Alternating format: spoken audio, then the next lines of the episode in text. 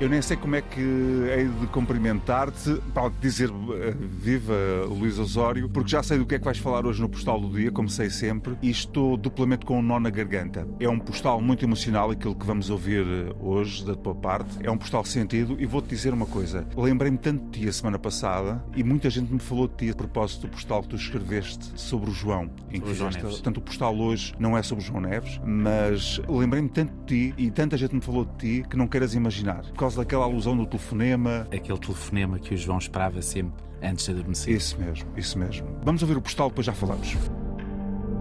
Se Deus existe, e eu acredito que sim, a Sara ainda será a Sara até que os seus dois pequeninos precisem dela.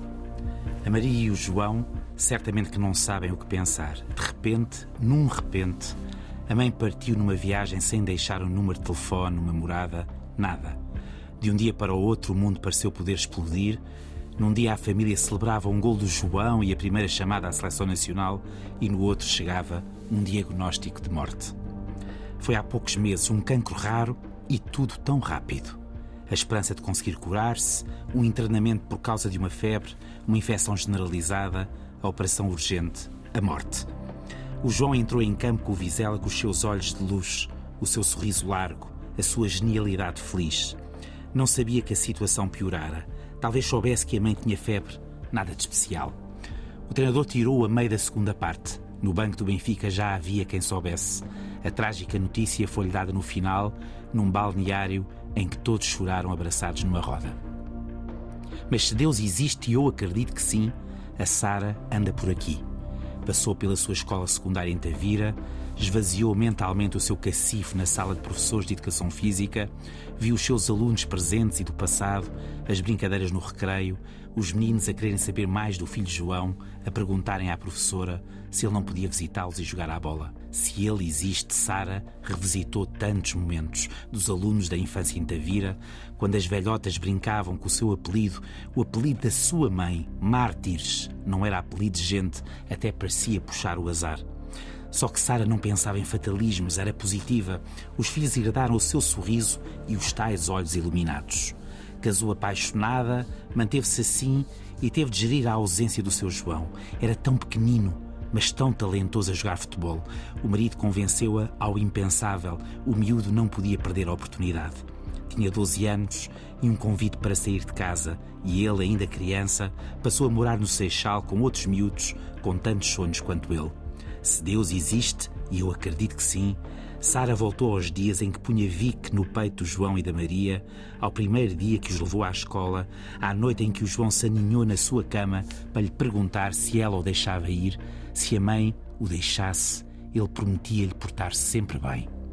O que João não sabe é que ela chorou a noite toda, convulsivamente, como se as lágrimas nunca mais pudessem ser travadas.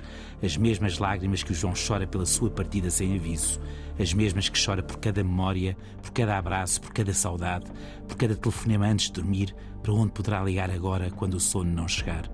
O que fará com o número de telefone dela, o número que diz mãe, o que fará amanhã e depois e depois, apaga o número, telefona como se fosse possível o milagre? A Sara partiu jovem, tinha 50 anos. O João e a Maria terão uma mãe jovem para sempre. Uma mãe que os abraçará todos os dias, mesmo que eles não o sintam, mesmo que apenas sintam uma pequena corrente de ar. Eu acredito que sim. Eu tinha dito que para mim era duplamente sentido este postal. Eh, Já falamos uma vez sobre isso, o facto de eu também ter perdido a minha mãe com a idade do João e tão subitamente, ou mais subitamente ainda do que o João. E sei o que é, imagino que possa sentir a dor do João, é de facto como se se extinguisse algo em nós para o resto da vida. É. Tu tinhas quantos anos? Tinha 18. É, há um paralelismo. Eu também perdi a minha mãe. A minha mãe tinha 58. Também era nova. eh, nova demais para Ainda morrer. mais nova.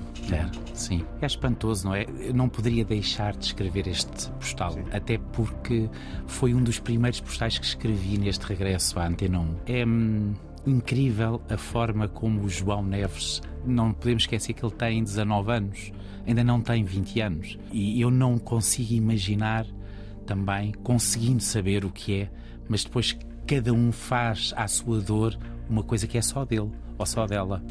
e acho que aquilo que é mais difícil ainda está para vir. Sem dúvida. Não é? E, e, é muito bonita esta ideia, imaginarmos aquilo que aconteceu no balneário do Benfica, que no fundo aquele miúdo desde os 12 anos que está com uma outra família, com uma outra família Sim. e tudo aquilo e é, é um muito amparo intenso. muito importante. Sem é. dúvida. Mas é muito. As mães são. Mas não vai chegar porque a minha já foi há tanto tempo. Eh, não gosto muito, mas há, um, há uma canção do Caetano Veloso que tem uma letra que eu gostava de citar, a pensar no João e a pensar em mim. A canção chama-se Você Não Me Ensinou a Te Esquecer. Começa assim. Não vejo mais você faz tanto tempo. Que vontade que eu sinto de olhar em seus olhos, ganhar seus braços. É verdade, eu não minto. E se nesse desespero em que me vejo já cheguei a tal ponto de me trocar diversas vezes por você só para ver se te encontro. E o refrão diz ainda: Agora que faço da minha vida sem você, você não me ensinou a te esquecer, só me ensinou a te querer. E te querendo, eu vou tentar encontrar-te. A música não é fascinante, mas a letra é daquelas coisas que eu ouvi, parecia que foi feita para mim. E foi. E ele vai também andar à procura de um reencontro o resto da vida. E é muito bonita para quem já sofreu partidas a ideia do telefone. Sim. Quando é que nós chegamos ao momento de poder apagar o telefone Sim. de quem partiu e que, e que nos experiência e continua a preencher por dentro? Mas o João é um rapaz cheio de força, jogou logo uh, depois em França. E bem, e nós damos também aqui a nossa força para o João e para todos aqueles, para todos os Joões e Zé Carlos que perderam a mãe precocemente e que precisam também dessa força. Vão tê-la e a vida vai uh, à em frente, é mesmo assim. Um abraço, Luís. Até amanhã.